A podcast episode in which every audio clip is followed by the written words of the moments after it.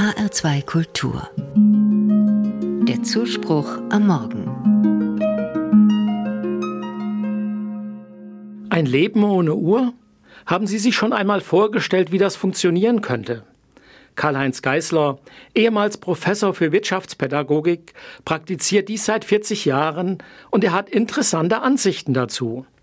Er sagt zum Beispiel, dass er am Stand der Sonne ganz gut abschätzen kann, wie spät es ungefähr ist.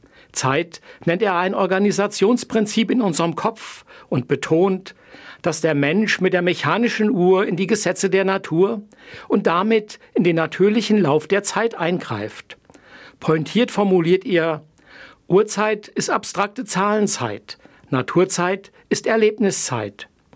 Und Geißler gibt außerdem zu bedenken, dass wir uns von der Uhr nicht beherrschen lassen, sondern bewusst mit unserer Zeit umgehen sollen. Natürlich räumt er ein, dass wir im Arbeitsleben und beim Geldverdienen nicht ganz ohne Uhrzeiten auskommen können. Aber wenn man glücklich werden will, muss man rhythmisch leben. So nennt er die Jahreszeiten als sich wiederkehrende Rhythmen. Und dennoch erleben wir diese jedes Jahr anders.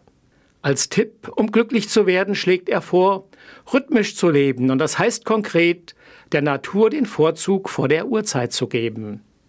Für mich ist das eine gute Anregung, jetzt, in den Tagen zwischen Weihnachten und Neujahr, meinem natürlichen Rhythmus mehr Raum zu geben. Ich denke dabei daran, stärker auf meine Wünsche und Bedürfnisse zu achten und ihnen tatsächlich nachzugehen. Ich denke dabei auch an den Rhythmus des Gehens bei einem ausgedehnten Spaziergang in der Natur. Und vielleicht passiert es dann, dass ich mich so in diese Dinge vertiefe, dass ich die Uhr und die Zeit aus dem Gedächtnis verliere. Aber auch die Bibel bietet Einsichten zum Thema Zeit.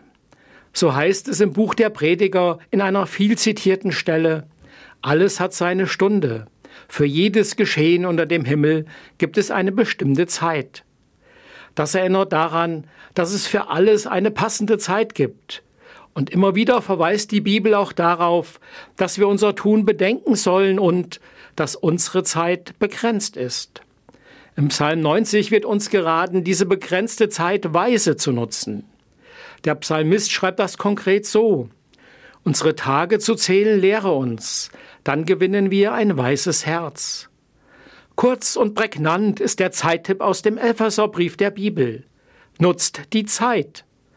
Ich denke, es ist gut, hilfreich und wichtig, bewusst mit meiner Zeit umzugehen und mich nicht nur von der Uhr beherrschen zu lassen.